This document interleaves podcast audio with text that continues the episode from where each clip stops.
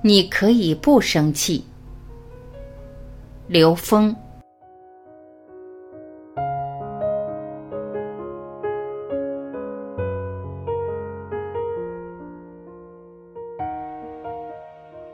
有人问刘峰老师：“我会很容易被一些小事情影响心情，会时不时的生气。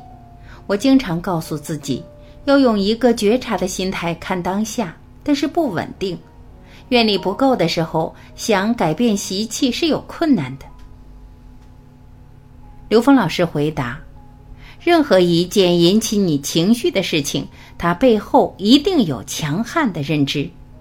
如果我们把这个情绪压下去或者转移，但那道题你还没有做的话，那下一次出现类似的事情，情绪和愤怒就会升级。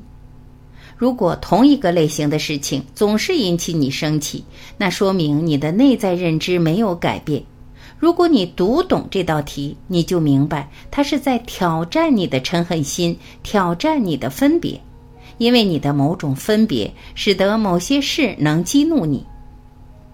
有的人说：“我不要把生命全部浪费在一道题上面，我可以有选择的暂时放下。”但你要知道，你放下的题目迟早还会遇到，再遇到的时候，一定比这次更大更强。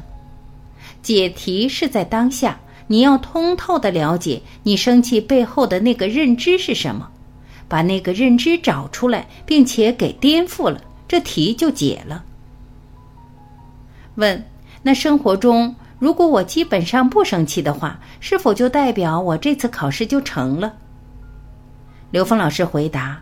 不生气有不同的层次，有的时候你可能这次不生气，下次有更大的事情发生，又触到了你的另一个底线，你还会生气。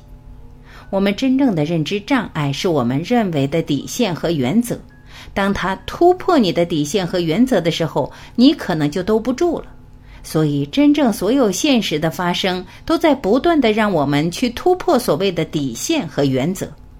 当你的自由度达到一定境界的时候，你会在这个现实中知道，在不同的范畴里面的原则和底线是什么。篮球场上，篮球规则就是原则。打篮球不是为了遵守规则，而是为了赢球。生命不是为了把事做好，是让我们内在成长。所以，你为了内在成长，该犯规的时候犯规，就像打篮球到关键时刻，你该犯规的时候要犯规是一样的。这是智慧。当我们能够驾驭我们的自由的时候，我们才知道，我们在场上的时候，最重要的是掌控我们自己的情绪。跟对方打球的时候，谁先有情绪，谁就先输了。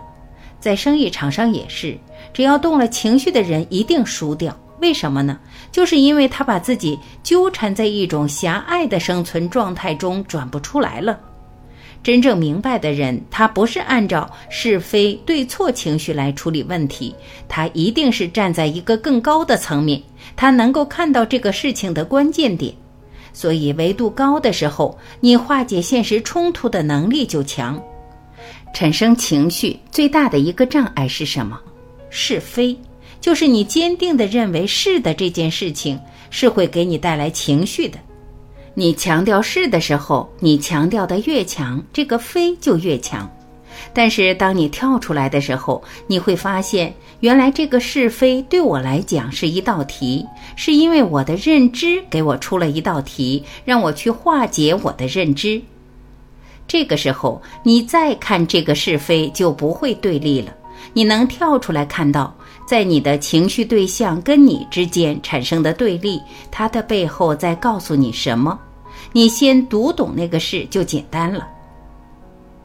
产生情绪的背后有很多种原因，你能知道的话，它是很好用的。你没有领悟透的时候，你会产生反感、怨恨和排斥。当你领悟透了以后，你发现这是我修行的一个好的伙伴，是来帮助我成长的。所以，人要学会感恩。当你对所有的存在去感恩的时候，你就很容易跳出来。这就是这件事的意义。